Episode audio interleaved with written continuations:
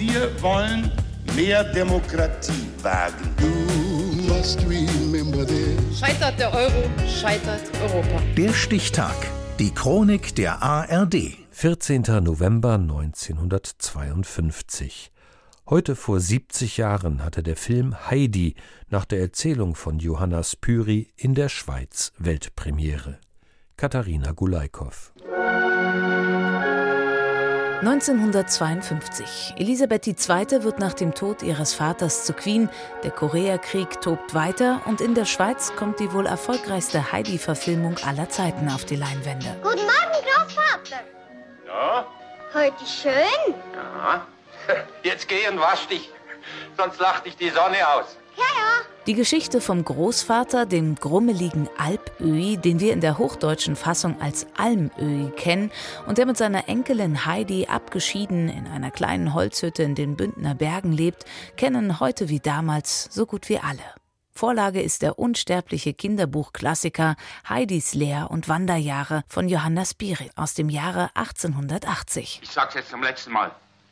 Das Kind gehört nicht in die Stadt. Es gehört in die Berge. In den USA schon zweimal verfilmt, kommt 1952 der erste deutschsprachige Versuch aus der Schweiz und schafft es schon mit den Dreharbeiten in die Schweizer Filmwochenschau. Die Gestalten dieses Hirtenidylls kommen uns ziemlich vertraut vor. Sie sind übrigens nicht allein. Emil Berner, der bekannte Kameramann, beobachtet sie. Viele Techniker sind da. Man dreht die ersten Außenaufnahmen zum neuen Schweizer Film Heidi. Für den späteren Erfolg des Filmes nicht nur in der Schweiz, sondern auch in Deutschland und den USA wird zum einen die prächtig in Szene gesetzte Almidylle der Schweizer Berge sorgen.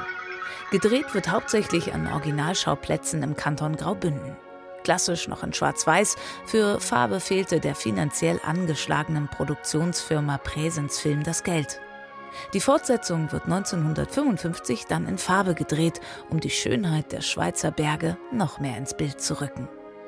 Verzaubert hat Heidi in Schwarz-Weiß trotzdem und war die wohl beste Werbung, die die Schweiz für sich und den aufkeimenden Tourismus haben konnte. Schaut doch auf Frauen und Marten, was die Zweiter Erfolgsgarant ist die Besetzung.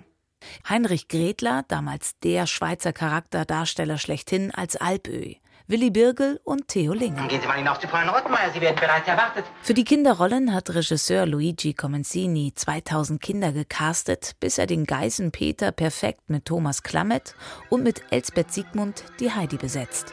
Rührend und herzerwärmend spielte gerade sie sich in die Herzen der Zuschauerinnen und Zuschauer. Heidi, bin fertig.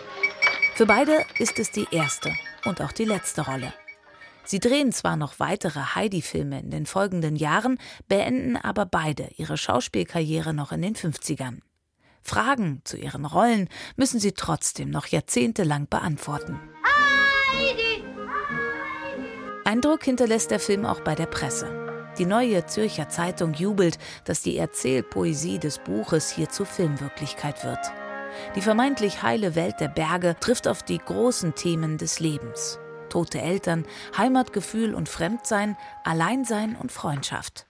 Und so zählt die Heidi-Verfilmung von 1952 nach wie vor zu den erfolgreichsten und schönsten.